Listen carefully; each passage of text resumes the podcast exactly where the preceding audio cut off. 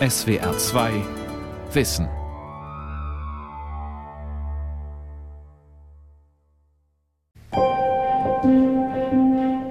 Professor Barnard called us all together and he said, look, Professor Barnard rief uns alle zusammen und sagte, ich werde ein Herz transplantieren. Und ihr müsst alle bereit sein, das ganze Team, weil wir brauchen jeden. Ich will nicht, dass ihr darüber redet, aber es muss ein Erfolg werden. Die erste Transplantation muss ein Erfolg werden. Man war auch schon äh, sich der Tatsache bewusst, dass ein großes Problem bei der Transplantation die Abstoßung sein würde, also die immunologische Reaktion des Empfängers auf das Spenderorgan. Und man war sich auch bewusst, dass man noch nicht die Antwort auf dieses Problem hat. So we were on call for over a month. Wir waren also alle in Rufbereitschaft, alle, für einen Monat, jedes Wochenende, jede Nacht. Und eines Samstagabends gegen 11 Uhr klingelte das Telefon und es war das Krankenhaus und sie sagten, ihr müsst in den OP kommen. Und ich wusste sofort, dass es um die Transplantation ging.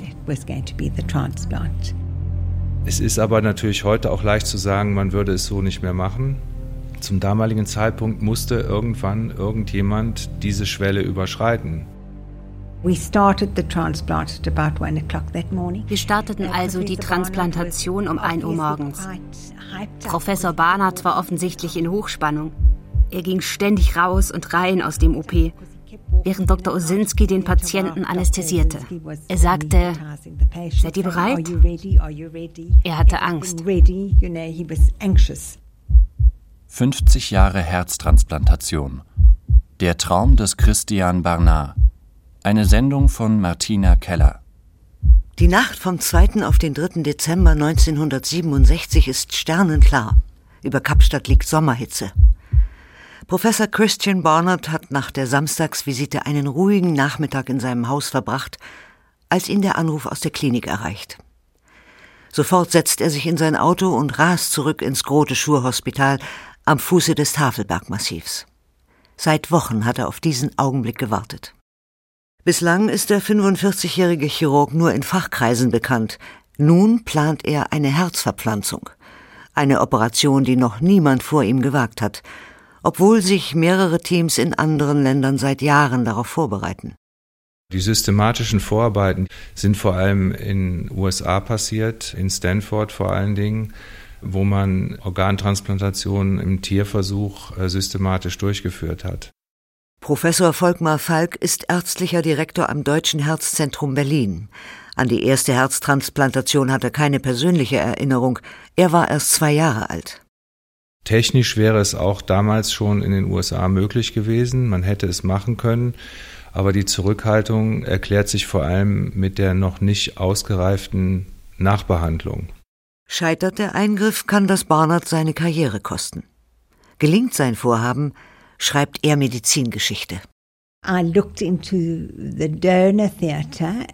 Ich schaute in den Spendersaal und war traurig, dieses reizende junge Mädchen auf dem OP-Tisch zu sehen, mit dunklem, lockigem Haar. Die Kardiotechnikerin Dini Friedman, heute 76 Jahre alt, gehörte 1967 zum Team der ersten Herztransplantation. Sie hatte eine Hirnverletzung, aber sie war nicht sehr blutig. Die Spenderin Denise Daval ist 24 Jahre alt. Sie wollte mit ihrer Mutter in einem Vorort von Kapstadt eine grüne Fußgängerampel überqueren, als ein heranrasendes Fahrzeug beide Frauen erfasste. Die Mutter war auf der Stelle tot. Denise Daval wurde in das Grote Schur-Hospital eingeliefert. Sie lag auf dem Tisch, denn sie wollten ihre Haut präparieren. Ihre Beine waren gebrochen. Sie war grün und blau, aber sie sah nicht schrecklich aus. Uh, sie war sehr attraktiv und es war ein trauriger Gedanke, dass sie sterben musste. Die Frau auf dem OP-Tisch ist die Spenderin, auf die Barnard lange gewartet hat. Sie ist jung und bis auf ihre Hirnverletzungen gesund. Und sie ist eine Weiße. Auch dies eine Vorbedingung. Im Apartheidsstaat Südafrika werden Schwarze unterdrückt. Sie müssen beispielsweise im Grote Schur Hospital einen gesonderten Eingang benutzen. Der für weiße Patienten ist ihnen untersagt. Gerade deshalb ist es ausgeschlossen, dass die Chirurgen das Organ für die erste Herztransplantation einem Schwarzen entnehmen. Eine Tür weiter war unser Empfänger, Herr Woschanski, der sehr, sehr krank war. Louis Woschanski ist Gemüsehändler, 54 Jahre alt, 1,65 Meter groß, 58 Kilo schwer. Woschanski hat sieben Jahre zuvor seinen ersten Herzinfarkt erlitten, ein Jahr darauf den zweiten. Eine weitere Attacke hat 1965 zwei Drittel seiner linken Herzkammer zerstört. Sein Lebensmuskel ist mittlerweile so stark vergrößert, dass der Abstand zur linken Brustseite nur noch 2,5 Zentimeter beträgt. Zur rechten sind es fünf. Das Herz ist groß, aber kraftlos. Seine Kapazität, Blut zu pumpen, auf ein Drittel reduziert. Waschanski leidet zudem an Diabetes. Nieren- und Leberfunktion sind beeinträchtigt. Doch einem Patienten in besserer Verfassung dürfte Barnard das neue Verfahren gar nicht anbieten. Der Ausgang der Operation ist völlig ungewiss. Jede Operation ist ein Risiko, aber sie soll kein Experiment sein. Stimmen Sie mir darin zu? Der Journalist Günter Gauss interviewt Christian Barnard Anfang 1968 in der ARD-Fernsehreihe Zu Protokoll. Natürlich ist jede Operation ein Risiko. Bei großen Operationen ist das Risiko größer als bei kleinen. Das bedeutet aber nicht unbedingt, dass wir es hier mit einem Experiment zu tun haben. Wenn man sich auf ein unbekanntes Gebiet begibt, wird alles zum Experiment, aber diese Art von Experimenten kann ein Wissenschaftler auf sich nehmen. Die Operation bei Waschanski beginnt um 1.30 Uhr. Bevor sein Herz vom Kreislauf abgekoppelt werden kann, muss er an die Herz-Lungen-Maschine angeschlossen werden. Dazu macht Barnards Assistent Rodney Hewitson einen Einschnitt in der rechten Leistengegend und legt die Oberschenkelarterie frei. Um 1.40 Uhr zieht Hewitson einen geraden Hautschnitt über die Mitte der Brust und sägt entlang dieser Linie das Brustbein durch.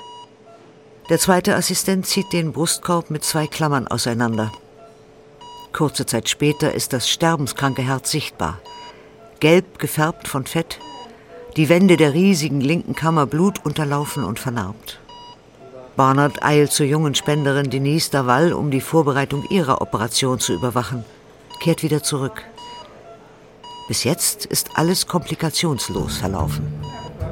Um 2.32 Uhr erteilt der Chirurg den Befehl, Moschanski an die Herz-Lungen-Maschine anzuschließen. To our absolute horror. Zu unserem absoluten Horror. Als Professor Barnard zu Johann sagte, Pumpe an, stieg der Druck in der Arterie auf über 300 und ich rief aus, der Druck ist zu hoch. Und Professor Barnard sagte zu seiner OP-Schwester, klemm die Leitung ab. Aber er sagte nicht, stell die Pumpe aus. Weil der Druck in der Oberschenkelarterie zu hoch ist, will Barnard die Herz-Lungen-Maschine nun direkt an die Hauptschlagader in der geöffneten Brust anschließen. Er lässt Waschanskis Körper kühlen um den Kreislauf für einige Minuten unterbrechen zu können. Die Kälte verlangsamt den Stoffwechsel.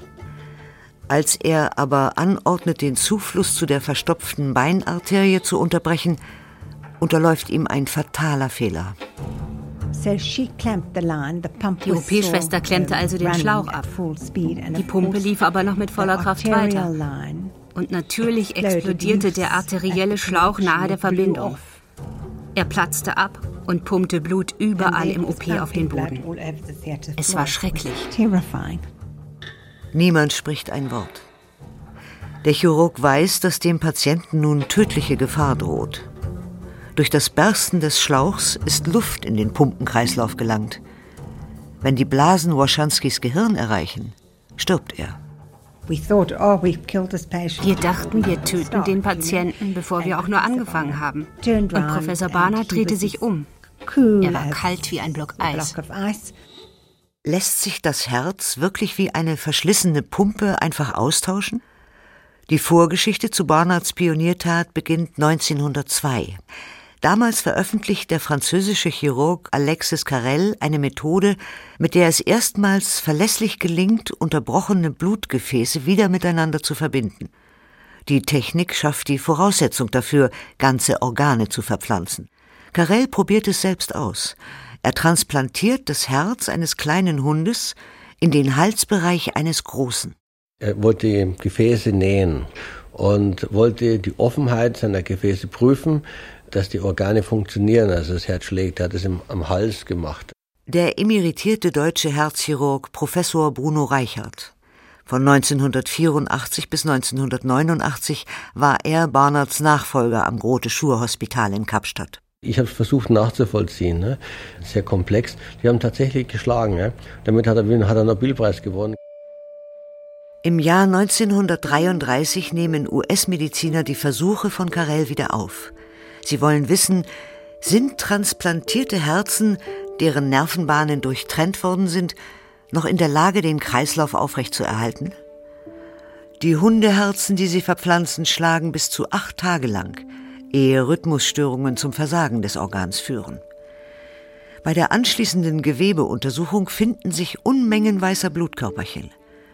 Ohne es bereits zu durchschauen, stoßen die Ärzte auf ein Phänomen, das zum größten Problem einer Transplantation wird die körpereigene Abstoßung. Noch bleibt das Ziel Herztransplantation eine ferne Utopie. Viele Fragen sind ungelöst. Wie etwa sollen die Ärzte das herausgeschnittene Spenderherz vor Schäden durch Sauerstoffmangel schützen? Für mich habe die Pionierarbeit wirklich geleistet, Schambay und Lauer. Die hatten ihre Probleme mit der normalen Herzoperation, also ganz normale Dinge zu machen. Also die haben also Letalität von 30 bis 40 Prozent gehabt, inakzeptabel. Ne? Und dann hat der Schambein gesagt, wir müssen die Herzen besser pflegen, ne? die kranken Herzen. Ne? Und er hat gesagt, Kälte, Kälte ist es. Ne? Das war in seinem Kopf drin, alles mit Kälte. Christian Barnard schaut sich mehrfach in seiner Karriere etwas von den US-Chirurgen ab. Schon als 33-Jähriger bekommt er von der südafrikanischen Regierung ein zweijähriges Stipendium an der University of Minnesota in Minneapolis finanziert. Der dortige Chefchirurg Owen Wangenstein trägt ihm auf, über Speiseröhrendefekte zu forschen und verbannt ihn zunächst ins Tierlabor. Es dauert ein Vierteljahr, bis Barnard in Minneapolis erstmals bei einer Herzoperation assistieren darf. Danach steht sein Entschluss fest. Er will Herzchirurg werden. Am Ende seiner zweieinhalb Jahre in den USA will Owen Wangenstein ihn in sein Team übernehmen. Doch Barnard zieht es zurück nach Kapstadt. Er geht nicht mit leeren Händen. Wangenstein besorgt für ihn bei der amerikanischen Gesundheitsbehörde Geld für eine Herz-Lungen-Maschine, die nach Südafrika verschifft wird. Die Grundlage für Barnards Karriere als Herzchirurg. Am Grote Schurhospital trainiert er Mitarbeiter an der Maschine und baut ein Herzteam auf. 1958 gelingt Barnard die erste erfolgreiche Operation am offenen Herzen in Südafrika. Doch Barnard will mehr. Er war der Mann mit dieser Fähigkeit und Entschlossenheit, an die Spitze zu gelangen. Professor Rodney Hewitson assistierte Barnard bei der ersten Herztransplantation. Er starb 2013. Alle drei oder vier oder fünf Jahre wollte er eine neue Herausforderung. Er akzeptierte eine Herausforderung und wollte dann zur nächsten. Das scheint mir die Geschichte seines Lebens in den ersten 20 Jahren nach dem Studienabschluss gewesen zu sein. Barnard entwickelt eine künstliche Herzklappe, die sich über viele Jahre bewährt. Zudem profiliert er sich bei der Behandlung von angeborenen Herzfehlern. Er entwickelt zum Beispiel eine Technik, um Herzen zu reparieren, bei denen die großen Gefäße vertauscht sind. An einer solchen angeborenen Fehlbildung war sein Bruder Abraham als Kind gestorben. Nachdem er das drei, vier Jahre gemacht hatte, hatte er mehr oder weniger bewältigt, was getan werden musste.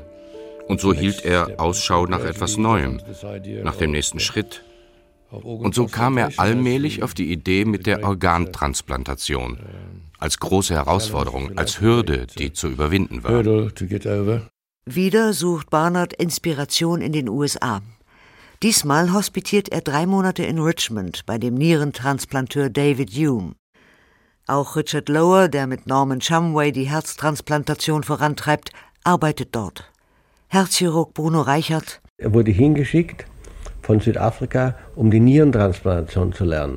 Barnard transplantiert nach seiner Rückkehr nur eine Niere. Das ist im Oktober 1967, wenige Wochen vor der ersten Herzverpflanzung.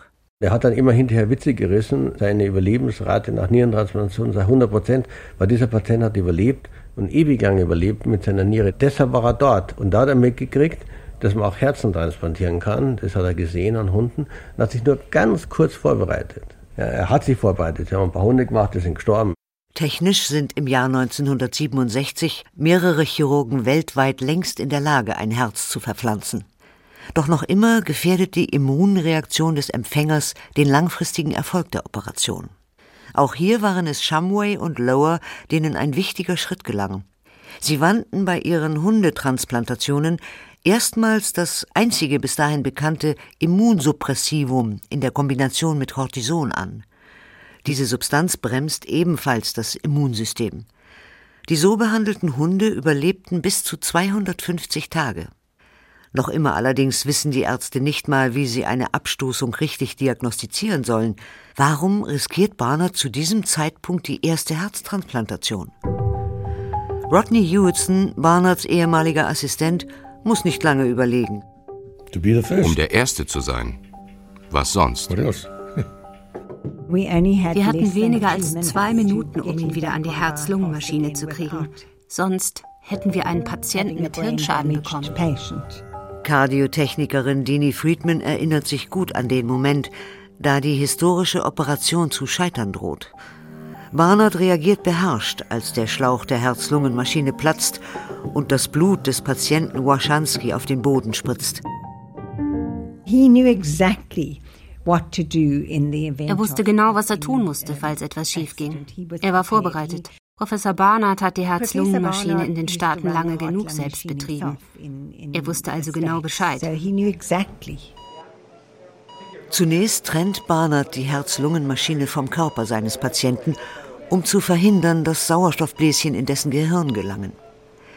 Anschließend steckt er die Enden der Schläuche zusammen, damit die Bläschen über die Entschäumerflüssigkeit aus der Maschine entfernt werden können. Wenige Augenblicke später ist Waschanski wieder an die Herz-Lungen-Maschine angeschlossen. Dieses Mal direkt über die Hauptschlagader. Und Barnard gibt den Befehl, die Pumpe anzustellen. Die Krise ist überstanden. Barnards Assistent Hewitson kann beginnen, das kranke Herz freizulegen. Und es wird Zeit, das Herz der Spenderin zu holen. Uh, ich weiß nicht, wer die Brust von Daval öffnete, aber Chris Barnard nahm das Herz raus. Aus praktischen Gründen. Er musste wissen, wo er schneiden wollte, wo er nähen wollte. Als das kleine, rosige Herz von Denise Daval herausgeschnitten ist, legt Barnard es in ein rundes Becken mit eiskalter Lösung und trägt es vorsichtig die 31 Schritte hinüber zum Operationssaal B. Es ist 3.01 Uhr. Umgehend wird das Herz über eine separate Pumpe an Waschanskis Herz-Lungen-Maschine angeschlossen. Nun kann das alte, vernarbte Herz entfernt werden. Ich erinnere mich. Ich lugte über die Tücher, wo Dr. Osinski am Kopf des Patienten arbeitete. Und ich kann mich an diese gähnende Brusthöhle ohne Herz darin erinnern. Und ich blickte auf die Maschine und dachte, dieser Mann hat kein Herz und die Maschine hält ihn am Leben. Es war absolut faszinierend für mich, das zu sehen. Ein Mensch ohne Herz, der aber dank einer Maschine lebt. Und ein anderer Mensch mit einem gesunden, schlagenden Herzen, der bereits tot sein soll, so dass ihm eben dieses Herz herausgeschnitten werden darf. Barnard wagt sich mit der Transplantation auf rechtlich und ethisch heikles Terrain. Die große Streitfrage der Medizin, Professor Barnard, die durch Ihre Operation in die Öffentlichkeit gedrungen ist, heißt heute, wann ist ein Mensch tot? Traditionell gilt ein Mensch erst dann als gestorben, wenn sein Herz und seine Atmung stillstehen. Doch das Herz ist extrem empfindlich gegen Sauerstoffmangel. Die Chance, dass ein Transplantat im Körper des Empfängers funktioniert, ist am besten, wenn es im Spender bis zuletzt arbeitet. In den USA ist jedoch zum Zeitpunkt der ersten Herztransplantation ungeklärt, ob man ein noch schlagendes Herz entnehmen darf oder ob dies womöglich sogar als Mord zu bewerten wäre. Barnard schafft fernab der Ethikzentren der westlichen Welt mit seiner Operation Fakten. Er setzt voraus, was viele Chirurgen in anderen Ländern bislang nur fordern, den Tod des Menschen neu zu definieren, als das unwiderrufliche Erlöschen aller Hirnfunktionen. Sie haben mehrfach in den vergangenen Wochen Ihre Definition des klinischen Todes gegeben. Sie sagen, dass der Tod vermutlich dann eintrete, wenn das Gehirn, wichtiger als das Herz, tot sei. Der deutsche Journalist Günter Gauss konfrontiert Barnard im ARD-Interview mit der Kritik eines führenden deutschen Chirurgen und Nobelpreisträgers. Professor Forßmann nun hat in seiner Kritik an Ihren Operationen auf Fälle verwiesen, bei denen Sie, Herr Professor Barnard, die Patienten möglicherweise für tot erklärt hätten, bei denen aber laut Forßmann eine völlige Wiederherstellung gelungen ist. Ich frage, fühlen Sie sich ganz sicher, dass Ihnen eine Fehldiagnose in der Frage des Todes, der Todfeststellung, nicht unterlaufen wird? Ich sehe das folgendermaßen. Jeder Mensch kann einen Fehler machen. Aber ich möchte den Patienten sehen, der sich vollständig erholte. Einen Erwachsenen, dessen Kreislauf ganz zum Stillstand gekommen ist, dessen Blutzufuhr zum Gehirn vollständig unterbrochen ist. Und all dies fünf Minuten lang bei normaler Temperatur, das heißt unter normalen Bedingungen. In einem solchen Falle hat das Gehirn so weitgehende Schädigungen erlitten, dass es nicht wiederhergestellt werden kann. In Südafrika gilt seinerzeit ein Mensch gesetzlich als gestorben, wenn zwei Ärzte den Tod festgestellt haben.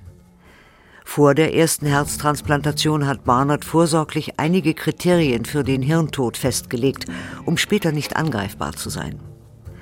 Als Denise Daval in die Klinik eingeliefert wird, bescheinigt ihm ein Neurologe, dass sie tatsächlich schwerste zum Tode führende Hirnverletzungen erlitten hat. Der unter Schock stehende Vater stimmt der Transplantation zu. Und nun hebt Rodney Hewitson das kleine Herz der jungen Frau in Waschanskis Brustkorb. Wird es wieder zu schlagen beginnen? Barnard beginnt mit dem Einnähen. Die zwei Öffnungen des Spenderherzens werden mit den beiden verbliebenen Vorhofstümpfen von Waschanski verbunden. Dann schließen Barnard und Hewitson Lungenstamm und Aorta an. Um 5.19 Uhr beginnt das Wiederaufwärmen des auf knapp 23 Grad Celsius heruntergekühlten Patienten. Um 5.34 Uhr ist die letzte Naht geknüpft. Dann kam die Zeit, die Klammer wegzunehmen, die das Herz vom Kreislauf isolierte sodass das warme Blut in das Herz fließen konnte. Und das Herz begann zu zucken. Uh, das Leben kehrte zurück. Und dann gaben sie ihm einen Schock, defibrillierten es und es begann langsam zu arbeiten. Da drehte sich Professor Barnard um und sagte, Jesus Johannes beginnt zu schlagen. Bereits am Tag der Transplantation, am 3. Dezember 1967, erreichen Barnard Anrufe aus aller Welt. Die erste Herztransplantation war wahrscheinlich zur damaligen Zeit vergleichbar mit der Mondlandung. Von dem, was sie ausgelöst hat, von dem Interesse, was sie damals gefunden hat, medial und äh, von der Bedeutung für die Medizin und auch für die Herzchirurgie natürlich im Besonderen. Volkmar Falk, der ärztliche Direktor des Deutschen Herzzentrums Berlin. Im Gegensatz zu anderen Organen ist das Herz natürlich äh, in allen Kulturen als Sitz der Seele ein besonderes Organ und mit dem letztlich alle Menschen auch etwas Besonderes verbinden. Im Verlauf des Jahres 1968 werden mehr als 100 Herzen verpflanzt. Die Ergebnisse sind jedoch niederschmetternd. Nur wenige Patienten überleben mehr als sechs Monate. Medizin entwickelt sich ja auch mit Irrtümern. Das ist natürlich für die Patienten, die es betrifft, äh, fatal und schlimm. Andererseits hätte sich die Medizin niemals weiterentwickelt, wenn man nicht bestimmte Therapien auch äh, in die Klinik eingeführt hätte. Es ist ganz schwer hinterher zu sagen, dieser Zeitpunkt war noch zu früh. Das wusste man ja damals noch nicht. Nach den Fehlschlägen gilt jahrelang ein Moratorium. Nur noch wenige Herzen werden verpflanzt. Norman Shumway arbeitet beharrlich weiter daran, das Problem der Abstoßung zu lösen aber erst als ein Medikament eingeführt wird, das nicht das komplette Immunsystem blockiert, sondern nur jenen Teil, der die Abstoßung auslöst, wird die Herztransplantation ab Beginn der 80er Jahre zur Routine.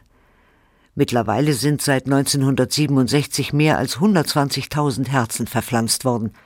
Patienten leben durchschnittlich mehr als zehn Jahre mit dem neuen Organ. Leider ist es in Deutschland so, dass wir bei einer Einwohnerzahl von deutlich über 80 Millionen insgesamt nur 280 Herzen im Jahr 2016 transplantiert haben. Das ist also ein sehr geringer Anteil nur noch. Und äh, das ist schade, weil natürlich nach wie vor die Herztransplantation der Goldstandard ist zur Behandlung der Herzschwäche im Endstadium. Lediglich die Kunstherztherapie, bei der Patienten eine kleine Pumpe implantiert bekommen, hilft Kranken ähnlich effektiv wie eine Herzverpflanzung. Von ihr profitieren sogar Patienten, für die wegen anderer Leiden eine Transplantation nicht in Frage kommt. Bleibende Bedeutung hat Barnards Pioniertat auch für das Todesverständnis der modernen Medizin.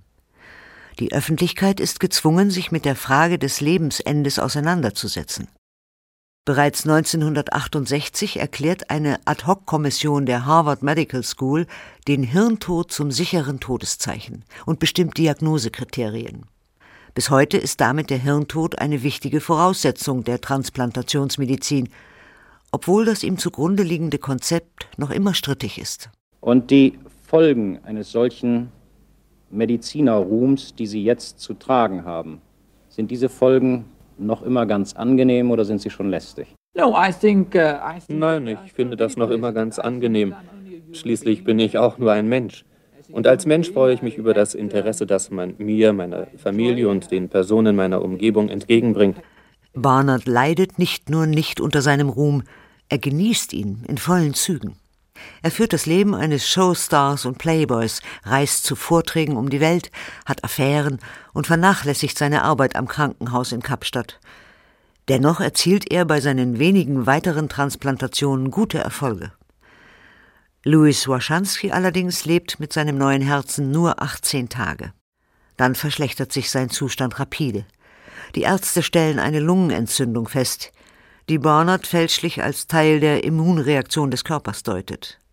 Als er sich seiner Fehlschätzung bewusst wird, ist es zu spät. Waschanski stirbt am Morgen des 21. Dezember 1967. Der nun weltberühmte Chirurg operiert noch bis Ende 1983. Dann zwingt Rheuma, ihn aufzuhören. Am 2. September 2001 stirbt Christian Barnard mit 78 Jahren an den Folgen eines Asthmaanfalls.